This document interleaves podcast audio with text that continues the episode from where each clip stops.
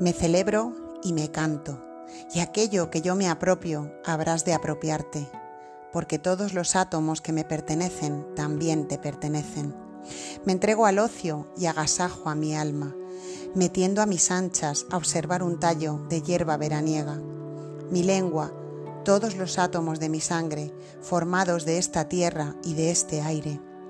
Nacido aquí, de padres que nacieron aquí, lo mismo que sus padres, a los 37 años de edad, con la salud perfecta, empiezo y espero no cesar hasta la muerte. Dejo a las sectas y a las escuelas en suspenso. Me retiro un momento, satisfecho de lo que son, pero no las olvido.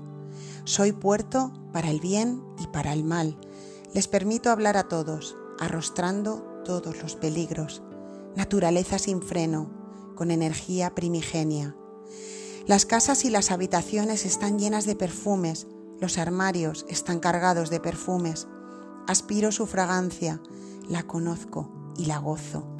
La esencia me embriagaría, pero no he de permitirlo. La atmósfera no es un perfume, no tiene el gusto de la esencia, es inodora. Ha sido destinada para mi boca desde la eternidad. Estoy enamorado de ella. Me iré al otero que está junto al bosque, me arrancaré el disfraz y me desnudaré. Deseo con frenesí que la atmósfera toque mi cuerpo. El vaho de mi aliento, ecos, cabrilleos, susurros broncos, raíz de amaranto, hilo sérico, orca y bit, mi aspiración e inspiración, los latidos de mi corazón, el fluir de la sangre y del aire a través de mis pulmones. El olor de las hojas verdes y de las hojas secas, de la ribera y de las rocas marinas de oscuro color, del heno del granero. El sonido de las palabras emitidas con revueldos, de mi voz que se pierden en los remolinos del viento. Algunos besos leves, abrazos, brazos extendidos para abrazar el juego de la luz y de la sombra entre los árboles cuando se mueven las ramas dóciles, el gozo de hallarme solo en el tumulto de las calles o en los campos y en los ribazos de las colinas, la sensación de la salud perfecta, el trinar de la luna llena, mi canto al salir del lecho y saludar al sol ¿Has exagerado el valor de un millar de hectáreas? ¿Has exagerado el valor de la tierra? ¿Te has esforzado tanto en aprender a leer? ¿Te has vanagloriado de penetrar el significado de los poemas? Acompáñame este día y esta noche y poseerás el origen de todos los poemas. Poseerás lo bueno de la tierra y del sol sobran millones de soles, no aceptarás ya las cosas de segunda o tercera mano, ni verás con los ojos de los muertos, ni te nutrirás de los espectros de los libros, ni verás con mis ojos tampoco, ni aceptarás las cosas que yo he aceptado. Escucharás todas las opiniones y las filtrarás a través de ti mismo. He oído a los habladores hablar. He oído la plática del comienzo y del fin, pero yo no hablo del comienzo ni del fin.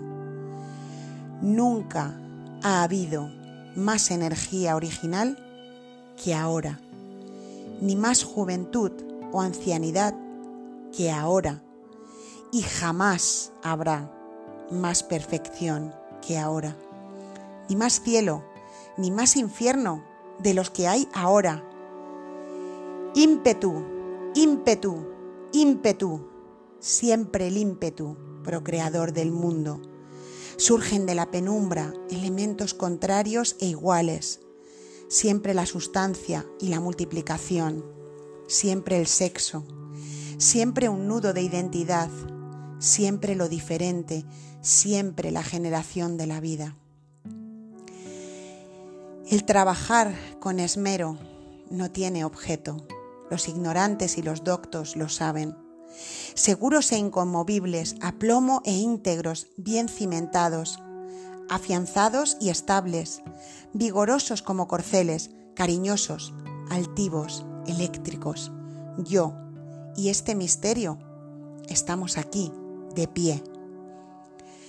Clara y pura es mi alma, y claro y puro es todo aquello que no es mi alma.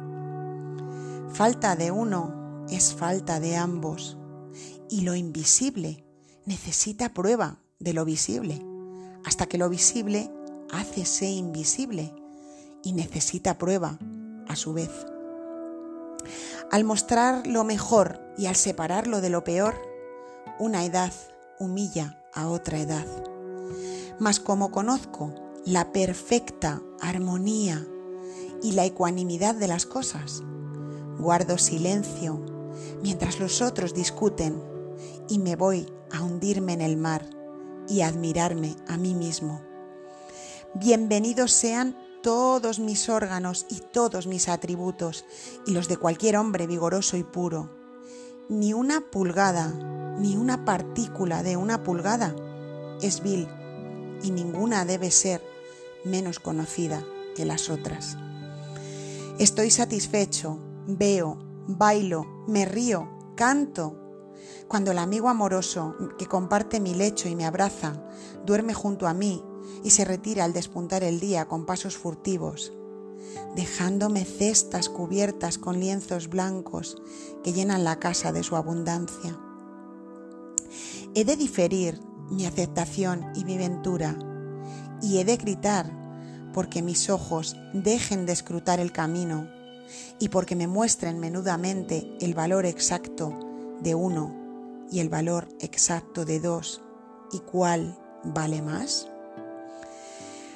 Paseantes y curiosos me rodean, gentes que conozco, el efecto que ha producido en mi infancia o el barrio y la ciudad en que vivo o el país. Las últimas conmemoraciones, los últimos descubrimientos, inventos, sociedades, escritores antiguos y modernos.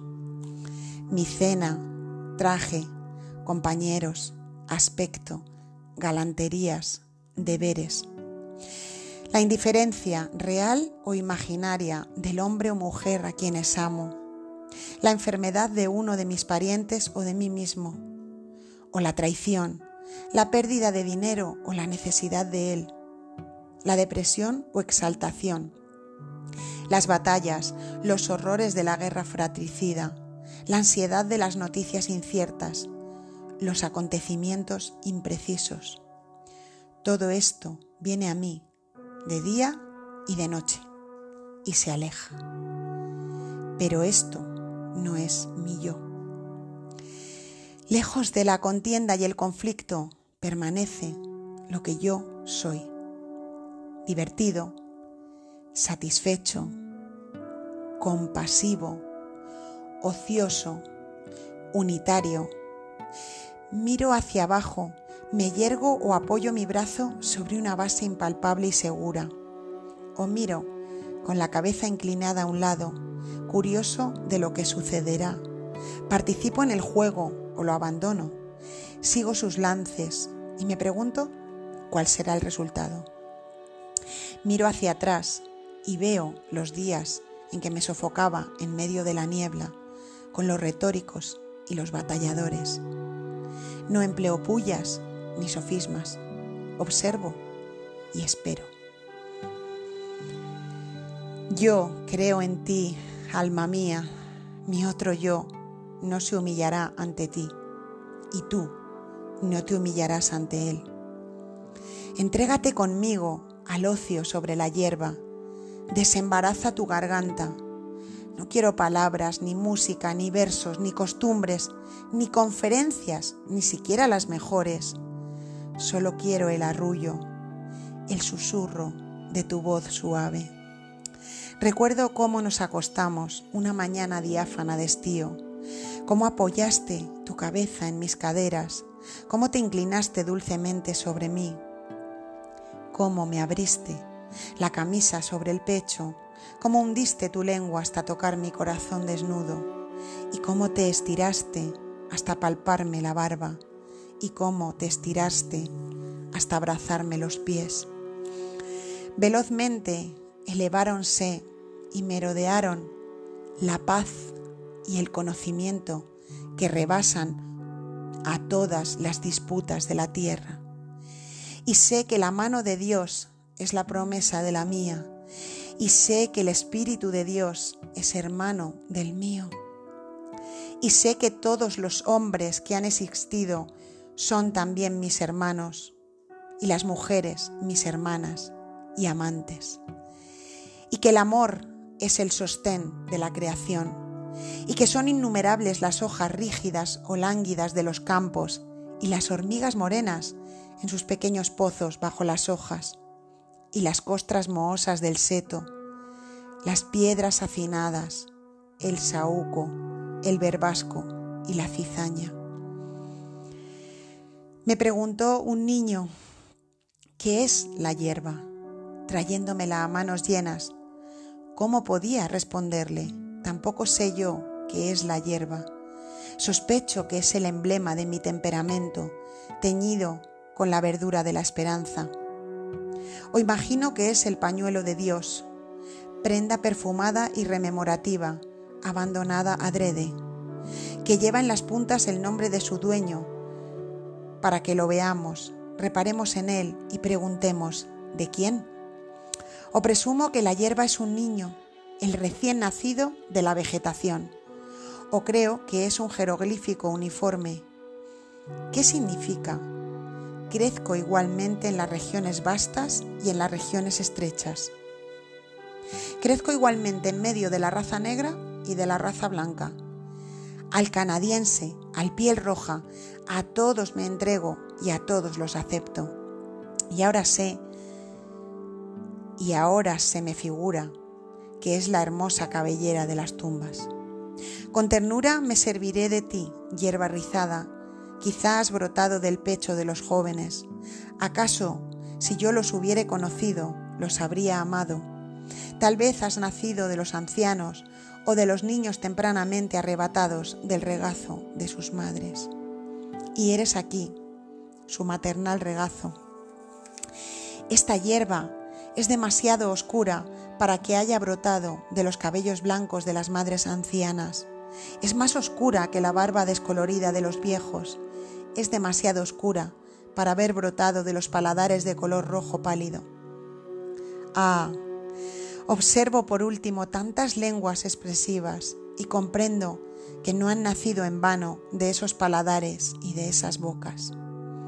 Quisiera poder traducir las insinuaciones acerca de los muchachos y de las muchachas muertos y las insinuaciones acerca de los ancianos y de las madres y de los niños tempranamente arrebatados de su regazo ¿Qué crees tú que ha sido de los jóvenes y de los viejos?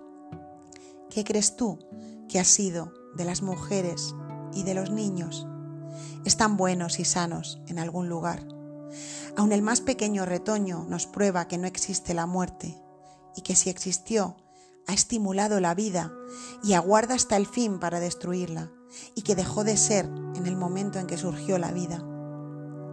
Todas las cosas avanzan nada se destruye. Y la muerte no es como la han imaginado, sino más propicia. ¿Ha creído algún hombre o mujer que es afortunado nacer? Pues yo les digo a él o a ella que igualmente afortunado es morir. Muero con los agonizantes y nazco con los recién nacidos, y no quepo entre mi sombrero y mis zapatos examino objetos diversos y no hay dos que sean iguales y todos son buenos. Buena la tierra y buenas las estrellas y bueno todo lo que les pertenece. Yo no soy la tierra ni parte accesoria de la tierra. Yo soy el consorte y el compañero de las personas y todas son tan inmortales e insondables como yo. Ellas no saben cuán inmortales son pero yo lo sé. Cada especie para sí y lo suyo, para mí, mi hombre y mi mujer. Para mí, quienes han sido muchachos y aman a las mujeres, para mí el hombre orgulloso que sabe cuánto lastima ser humillado, para mí la novia y la solterona, para mí las madres y las madres de las madres, para mí los labios que han sonreído, los ojos que han derramado lágrimas, para mí los niños y los engendradores de niños. Desnúdate, no eres culpable ante mí, ni viejo, ni inservible. Mi mirada atraviesa el paño y la guinga, aunque no lo quieras. Y soy cabal, tenaz, inquisitivo, incansable, y nadie podrá sacudirse de mí. El pequeño duerme en su cuna. Levanto el cobertor y le miro largo tiempo. Sin ruido aparto las moscas con la mano. El rapaz y la moza de rostro encarnado se desvían al subir por la enmarañada colina. Les observo recatadamente desde la cima. El suicida está tendido abierto de brazos y piernas, en el piso ensangrentado de la alcoba. Veo el cadáver y los cabellos salpicados de sangre. Observo el lugar donde ha caído la pistola. La parlería en las aceras, las llantas de los carros, el fango de las suelas, la conversación de los paseantes, el pesado ómnibus, el conductor con el purgar interrogante, el resonar de las herraduras sobre el duro pavimento, los trineos y su rentintín, las pullas dichas a gritos, los golpes de las bolas de nieve, los hurreas a los héroes populares, la furia de las multitudes exaltadas, el golpe de las cortinas de las angarillas, el enfermo que llevan al hospital el encuentro de los enemigos, la blasfemia súbita, los puñetazos y la caída. La multitud excitada, el policía con su estrella que se abre paso hacia el centro de la multitud. Las piedras impasibles que reciben y devuelven tantos ecos. Los gemidos glotones. Los gemidos de los glotones o de los hambrientos que caen víctimas de la insolación o de los desmayos, las exclamaciones de las mujeres con, con los dolores del parto, que corren a dar a luz a sus casas, las palabras vivientes y subterráneas que vibran constantemente aquí, los alaridos reprimidos por decoro, la detención de los criminales, las propuestas de adulterio, la aceptación, el rechazo hecho con labios crispados. Considero estas cosas, o su aspecto, o sus consecuencias. Llego y me alejo.